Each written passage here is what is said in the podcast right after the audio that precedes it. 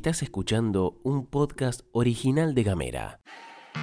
Hoy es jueves 30, despedimos el mes 9.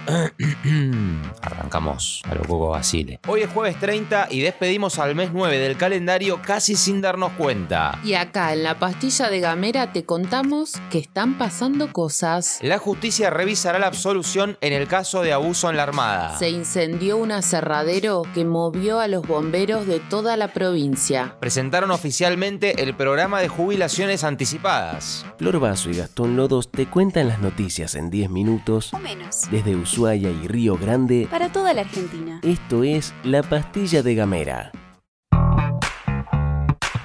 Arrancamos en Ushuaia con un tema que venimos siguiendo desde hace tiempo y que suma un capítulo más. El Superior Tribunal de Justicia va a revisar la absolución dictada en favor de Reinaldo Cardoso, el suboficial de la Armada acusado de abusar sexualmente de Lucía, una marinera que trabajaba en la base naval en el año 2013. Según se conoció, la abogada de Lucía, Sofía Barbizán, presentó una apelación al fallo que tuvo lugar hace algunas semanas. Según Barbizán, el tribunal que absolvió a Cardoso dejó de lado una valoración de los hechos basada en la sana crítica, además de haber actuado con absoluta falta de perspectiva de género. Por otra parte, el escrito presentado por la abogada defensora expresa que los jueces minimizaron los hechos denunciados sin analizar ni fundamentar de manera contundente en contra de las pruebas que confirmaban las denuncias efectuadas por la víctima. Además, la abogada resalta algo que pasó en el juicio y es tremendo. Mientras Lucía declaraba en contra de Cardoso, donde relató los hechos que denuncia, uno de los jueces del tribunal, Rodolfo Benvi Videla, le pidió que hable sin quebrarse.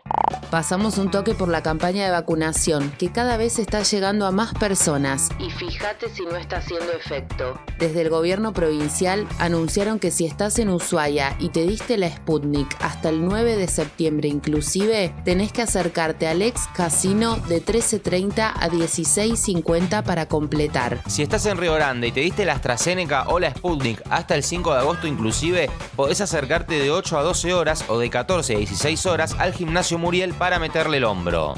Y nos vamos justamente para Río Grande porque, según informa Gremiales del Sur, están pasando cosas en Mirgor. El tema es que hoy terminan los vínculos laborales del personal contratado de la empresa IATEC que pertenece a ese grupo empresario. Estamos hablando de alrededor de 600 operarios y operarias que van a quedar desvinculados al finalizar esos contratos laborales. Y esto sucede porque desde la empresa afirmaron que están con falta de insumos para dar continuidad a los niveles de producción que venían manteniendo. Además, los trabajadores denuncian que la empresa está buscando llevar adelante un reordenamiento de los horarios de turnos de trabajo con la idea, según denuncian los trabajadores, de eliminar definitivamente el servicio de comedor y de transporte. Cerramos las provinciales en el corazón de la isla porque como sabrás se están viviendo horas complicadas en Tolwyn por un incendio que se produjo en el acopio del aserradero El Litoral, que está ubicado a 100 metros de la Ruta Nacional 3, donde trabajaron bomberos voluntarios de toda la provincia. El fuego se desarrolló cerca de las 5 de la mañana de ayer, cuando se tuvieron que llevar adelante trabajos de enfriamiento. El mismo martes, pero más tarde, se produjo otro foco en el sitio. Todo esto propagado por los fuertes vientos que estamos teniendo. Según afirmó Fren Rivero, dueño del aserradero, el incendio fue provocado de manera intencional y a esta hora te contamos que el gobierno provincial dispuso mediante resolución de la Secretaría de Ambiente la prohibición de la quema a cielo abierto en todo Tolwyn hasta tanto se declare extinto el incendio. Tenemos economía, Literatura, y género. Tenemos música, identidad, identidad. y humor. Cuando quieras, donde quieras. Donde quieras. Encontra nuestros podcasts En gamera.com.ar. Y antes de continuar con la pastilla, te contamos que estamos de sorteo. Esta semana estamos de sorteo y un nuevo emprendimiento se ha sumado a este hermoso emprendimiento comunicacional del que vos formás parte. Y en esta oportunidad, gracias a la gente de Los Canelos, arroba Los Canelos TDF en Instagram, que hacen cocina libre de gluten muy, muy apetitosa. Vamos a regalar, gracias a ellos, una orden de compra de 2 mil pesos. Arroba Los Canelos TDF en Instagram, metete, vas a ver. Gracias a Los Canelos, regalamos una orden de compra de 2 mil pesos. Los Canelos es un emprendimiento fueguino que obtuvo el sello de calidad del fin del mundo y está reconocido por ANMAT. Y por supuesto, para ganarte la orden tenés que meter una palabra clave en nuestras redes. ¿Y cuál es la palabra clave de la jornada? Te la decimos. La palabra es sorrentinos. Tenés que escribir en arroba gamera TDF en Twitter, Facebook o Instagram o en el 2901 50 29 90, la línea abierta de WhatsApp que tenemos con la comunidad. Tenés que escribir la palabra sorrentinos. Escribí sorrentinos en arroba gamera TDF o en el 549 2901 50 29 90 y participa por una orden de compra de 2 mil pesos. ¿Probaste los sorrentinos de los canelos? Seguimos con las noticias y ayer el gobierno nacional anunció la implementación de un plan de jubilaciones anticipadas. La medida fue comunicada por el jefe de gabinete Juan Mansur y la titular del ANSES Fernanda Raberta. La ANSES prevé que entre 20 y 30 mil ciudadanos, en su mayoría varones, podrán jubilarse en 2021 con un haber promedio de 50 mil pesos. Se trata de un acto de justicia, de saldar una deuda que tenía la Argentina, dijo Mansur durante la presentación en el Museo del Bicentenario. Por su parte, Raberta expresó lo siguiente.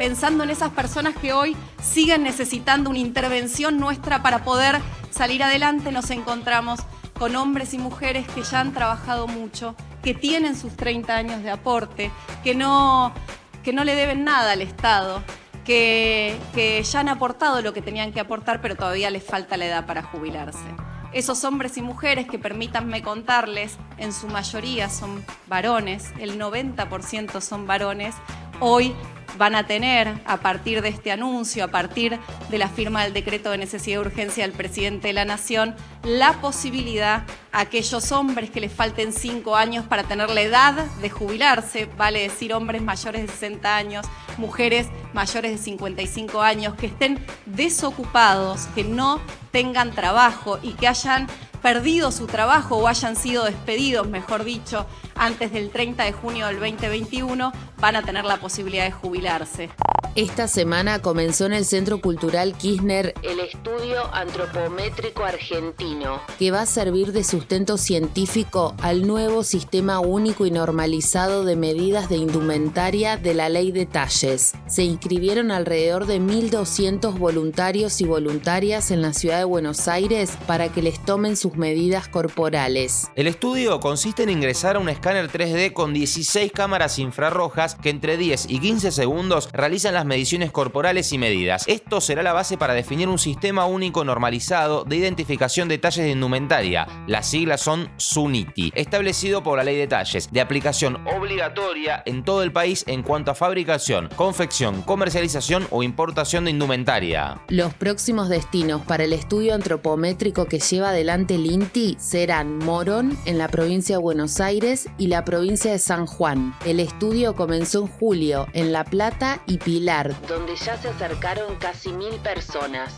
Y antes de irnos, una que alegra el corazón porque siempre que está la camiseta argentina en algún lado nos sentamos a ver qué onda. Ayer se busca rival en Sudamérica, fue tendencia en las redes sociales. La consigna estalló luego de que Argentina derrotara 2 a 1 a Brasil en las semifinales del Mundial de Futsal en Lituania en un partido no apto para cardíacos. Ya lo hizo el equipo de Messi en la final de la Copa América y los del vóley en los Juegos Olímpicos de Tokio 2020. Argentina ahora espera al vencedor de la semi entre Kazajistán y Portugal. La final es el domingo a las 14. Agendalo. Una victoria podría consagrar a nuestro país como bicampeón con su tercer título en la categoría. Uno de los protagonistas del triunfo de ayer fue el fueguino Kiki Vaporaki, quien empujó un remate de Borruto al segundo palo y anotó el primer tanto del encuentro. Luego vino el segundo gol de Cristian Borruto con sabor a hazaña albiceleste y minutos después Brasil descontó con gol de Ferrao. Ahora a esperar el domingo para hacer historia. Vamos Argentina. Estás escuchando Gamera. Hablamos distinto. Señoras, señores e identidades autopercibidas, muchas gracias por habernos acompañado hasta acá. Les deseamos que tengan un hermoso jueves. Nosotros nos reencontramos mañana. Esto es todo, amigues.